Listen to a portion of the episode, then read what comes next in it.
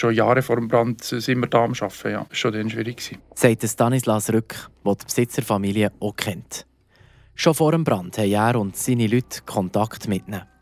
Weil das Schloss und das Areal national und auch im Kanton vom Denkmalschutz her so wichtig sind und erkennt den desolaten Zustand vom Abartshaus. In dem Sinn haben alle Zeichen eigentlich in den letzten Jahren auf die, dass der Unterhaltsrückstand äh, hingewiesen. Wir haben da regelmäßig reagiert, verlangt, dass etwas passiert, versucht Subventionen zu organisieren. Das ist alles auf dem Gleis gewesen. Aber es hat sich immer am gleichen Problem gestört, dass sich die Besitzerschaft, die eine grosse Besitzerschaft ist, nie hat können zu Entscheid durchringen. Und wie schwierig dass es heute noch ist, das erzählt er in dieser Folge.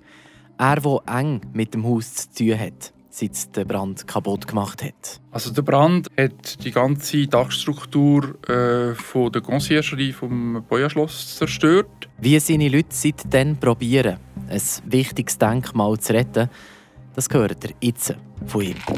Der mysteriöse Brand in der Stadt Freiburg. Die Geschichte von einem Haus aus dem 1912, das gebrannt hat, direkt neben dem denkmalgeschützten Boja-Schloss. Das Schicksal von Bewohnerinnen und Bewohnern, die in ein Leben hin müssen neu sortieren oder das Leben sogar verloren haben. Folge 8: Der Denkmalschützer.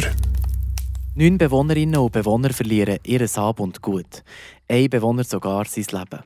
Und die Feuerwehr muss einen Tag lang vor Ort bleiben, für das Feuer unter Kontrolle zu bringen. Der Stock, das Dach und mehrere Autos sind komplett kaputt. Der Schaden ist also gross. Unterdessen ist das Haus aber wieder saniert. Einmal, für das es wieder dicht ist. Die Arbeit lobt Cédric Franier von der Feuerwehr von der Stadt Fribourg, wo wir in dieser Serie schon kennengelernt haben. Seit ich in der Feuerwehr bin und so Einsätze mache, ist das eines der ersten, die ich sehe, was so gut wie früher ist gemacht wurde. Das Lob geht vor allem an ihn. Also Stanislas Rück, Dienstchef vom Amt für Kulturgüter Kanton Freiburg. Der Denkmalschutz kommt natürlich nicht bei jedem Haus zum Zug, das brennt hat. Aber... Natürlich hat der Staat die rechtliche Möglichkeit, bei wichtigen Kulturgütern Arbeiten zu verordnen. Das macht er aber sehr äh, selten. Also er macht es, wenn ein Sicherheitsproblem vorliegt oder wenn natürlich ganz wichtige Kulturgüter betroffen sind, wie das hier der Fall ist in der Boja. Vor allem, weil es zum Gelände vom Boja-Schloss, dort am Stadtrand von Freiburg, gehört. Die ganze Anlage ist eine Anlage, die aus verschiedenen Gebäuden besteht. Ein Park ist natürlich für den Kanton Freiburg eines der wichtigsten Landschlösser, die es gibt. Es ist auch eng mit der Geschichte des Kanton und der Stadt äh, verbunden. Es ist auch eines der wichtigsten Landschlösser in der Schweiz. Also es ist auch von nationaler Bedeutung. Von dem her ist die Stadt sehr äh, prominent am Eingang von der Stadt, in der Achse der Kathedrale. Also es ist, eine, es ist ein, ein, eine Art palladianischer Bau nördlich von den Alpen, einer der ersten in, der, in dem Sinn. Von dem her kann man sich nicht leisten, den nicht äh, in Stand zu halten, wenigstens, dass er trocken steht. Ja. Betroffen vom Brand ist die Conciergerie, so sagt man dem Abartshaus auf Französisch, wo die zehn Leute gewohnt haben. Da muss man das Dach flicken. Und auch die Schür ist betroffen. Die ist schon vor ein paar Jahren kaputt gegangen, weil Bäume sie draufgehen. Der Kanton Freiburg packt die Arbeiten an, die beim Abartshaus nach dem Brand nötig sind. Verantwortlich sind das Oberamt. In anderen Kantonen sagt man dem Regierungsstatthalteramt. Und auch der Kulturgüterschutz. In der Folge hat es dann zuerst eine Schadensbeurteilung gegeben, Kontakt mit den Besitzern, um zu schauen, inwiefern sie das wieder äh, in Stand stellen Und es ist dann sehr schnell, äh, eigentlich hat sich dann herauskristallisiert, dass da keine Entscheidungen gefällt werden, wie schon bei vorherigen Problemen, die wir mit diesen Gebäuden in der Boja hatten, sind wir zu keiner Lösung gekommen und darum hat sich der Staat dann entschieden, zu Zwangsmaßnahmen zu greifen. Ja. Es muss schnell gehen, für dass es nicht noch mehr kaputt geht. Die Voraussetzungen sind also erfüllt, für dass der Kanton eingreift. Das ist eigentlich immer das der Auslöser. Wenn die Folgeschäden grösser sind als die Schäden selber am Bauelement, dann äh, muss man eingreifen, weil Prozesse die gehen dann sehr schnell. Wenn das Dach nicht dicht ist, geht es sehr schnell, dass der Innenraum beschädigt ist. Wobei, sofort kommen ja Stanislas Rück und seine Leute nicht ans Werk. Am Anfang müssen wir warten, bis die Polizei ihre Untersuchungen macht. Nachher haben wir mit dem eigentlich nichts mehr zu tun gehabt. Der Standort ist dann freigegeben worden.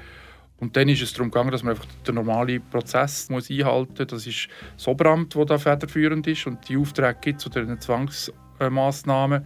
Man gibt dem Besitzer auch jeweils eine Frist, damit er sich eines Besseren besinnen. Also er kann dann da selber noch Sachen übernehmen. Die Fristen muss man abwarten. Es gibt Einsprachefristen, die auch eingehalten werden. Das ist alles Darum hat das eine gewisse Zeit gebraucht, bis wir dann wirklich anfangen können. Erst etwa ein Jahr nach dem Brand wirklich mit den Arbeiten können anfangen. Am Anfang hat man sich mit Plachen und, und, und Schutzgerüsten einfach das Wichtigste schnell in Schermen gestellt. Oder? Aber dann können Stanislas Rück und seine Leute anfangen zu Haus sanieren. Einmal das, was sie im Rahmen der Zwangsmaßnahmen dürfen und müssen. Und natürlich braucht es für so ein altes Haus umzubauen, auch die richtigen Leute. Es war schwierig, weil es einfach doch ein gewisses Handwerkskönnen gebraucht hat. Es sind spezielle stilistische Elemente am Holzbau, aber wir haben eigentlich gute Leute im Kanton, gerade in diesen, in diesen Bereich Zimmer, Zimmerleute und äh, Dachdecker und das ist alles tiptop gegangen. Aber es hat einen Architekt gebraucht, es hat eine Bauleitung gebraucht, es hat Bauaufnahmen gebraucht, wie das bei Kulturgütern halt äh, nötig ist. Die Arbeiten machen die Leute vom Kanton allein. Die Besitzer die sind jetzt vom Prozess ausgeschlossen. Da hat eigentlich die Besitzerschaft gar nichts mehr zu sagen. Von dem Moment an, wo sie die Initiative nicht bei sich behalten haben, ist natürlich die ganze Sache vom Oberamt geleitet, äh, an einen Architekt delegiert und mir von uns äh, mitbegleitet worden. Und von dem haben die Besitzer weder bei der Auswahl noch bei den Detailentscheid noch eingreifen leider. Das ist schade, aber es ist einfach so.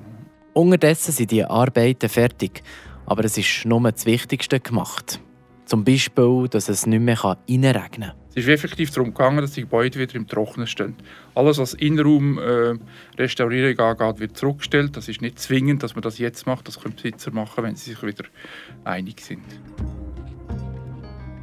Der Innenausbau ist natürlich nicht gemacht. Wir haben uns darauf beschränkt, Dächer wieder instand zu stellen, dass das Gebäude im Trocknen steht und somit keine Folgeschäden mehr entstehen. Das ist das Ziel. Weiter geht der Auftrag vom Staat eigentlich nicht. Das müsste die Besitzerfamilie machen. Aber die ist bis jetzt unkooperativ. Und das hat Nachteile für sie. Weil insgesamt kostet die Sanierung 1,7 Millionen Franken. Geld, das der Kanton Fribourg bis jetzt allein gezahlt hat. Aber hat der Besitzer mitgeholfen und wäre es zu einer Einigung gekommen, dann hätten sie von Subventionen profitieren Und zwar vom Kanton und auch vom Bund und vielleicht auch noch von anderen Stellen. Also bei diesen Zwangsmaßnahmen gibt es natürlich keine Subventionen, das ist klar, das wäre völlig widersprüchlich. Wenn Sie sich aber wieder eines Besseren besinnen, dann ist natürlich die Subvention ist ein Recht, das ist rechtlich äh, fixiert. Das, der Staat muss da Subventionen geben, weil ja der Besitzer ein öffentliches Interesse wahrnimmt, wenn er solche Gebäude richtig unterhalten. Aber eben, er muss sie richtig unterhalten, sonst ist der Subventionsanspruch nicht berechtigt. Kein Geld also vom Kanton und auch kein Geld vom Bund, weil die Besitzer nicht mithelfen. Und auch kein Geld von den Versicherungen, wie zum Beispiel von der Gebäudeversicherung. Ohne rechtliche Urkunde gibt es kein Geld. Das ist überall das Gleiche, sei es jetzt Subventionen, sei es Versicherungsgeld. Es braucht das Gegenüber, das das Recht hat zu unterschreiben und dort hapert es. Weil einfach die Besitzerschaft sich nicht kann zu einer einigen Position durchringen kann. Besitzer haben zwar noch nichts gezahlt, verlieren aber auch viel Geld, das sie hätten bekommen. Und für sie hat es noch weitere Nachteile. Weil Stand heute hat die Sanierungsarbeiten der Kanton Freiburg allein gezahlt. Das heisst, dass die Vorauszahlungen vom Staat in eine Art Schuldbrief umgewandelt werden, die zulasten von diesen Gebäuden äh, eingetragen werden im Grundbuch. Und der Staat kann jederzeit verlangen, dass, dass die, die Beträge zurückgestattet werden, wenn die Möglichkeit besteht. Und irgendwann will der Kanton Freiburg das Geld zurück und fordert es bei den Besitzern ein. Wenn die Besitzer aber auch darauf nicht reagieren, die Hypothek nicht zurückzahlen und sich nicht gesprächsbereit zeigen und bei einer Lösung auch nicht mithelfen, dann könnte der Staat das Areal übernehmen. Allenfalls also nicht nur das Haus, das brennt hat, sondern auch das Schloss und die Rossschür nebendran. Das ist kein deklariertes Ziel, aber das könnte die letzte Lösung sein, natürlich. Ja. Das könnte für den Kanton Freiburg spannend sein. Für Ausstellungen oder zum Beispiel auch für Empfänge im Schloss. Also es ist natürlich sehr ein prestigeträchtiges Objekt. Es ist klar, dass das der Staat allenfalls könnte interessieren aber wie gesagt, es ist kein deklariertes Ziel.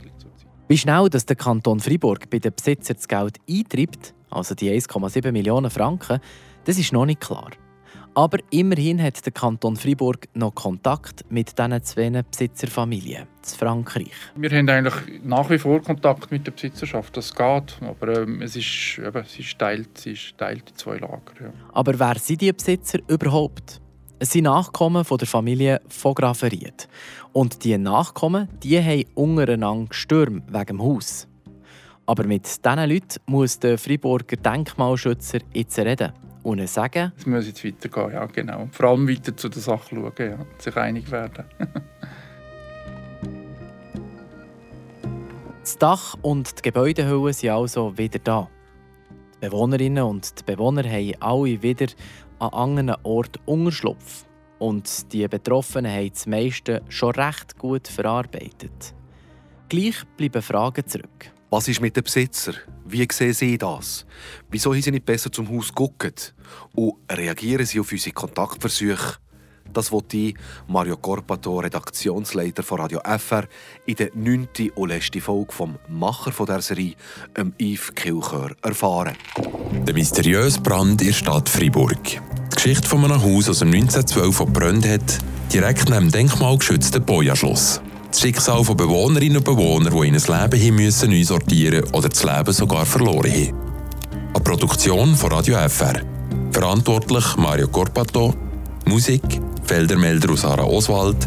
Redaktor und Sprecher Yves Kilchör.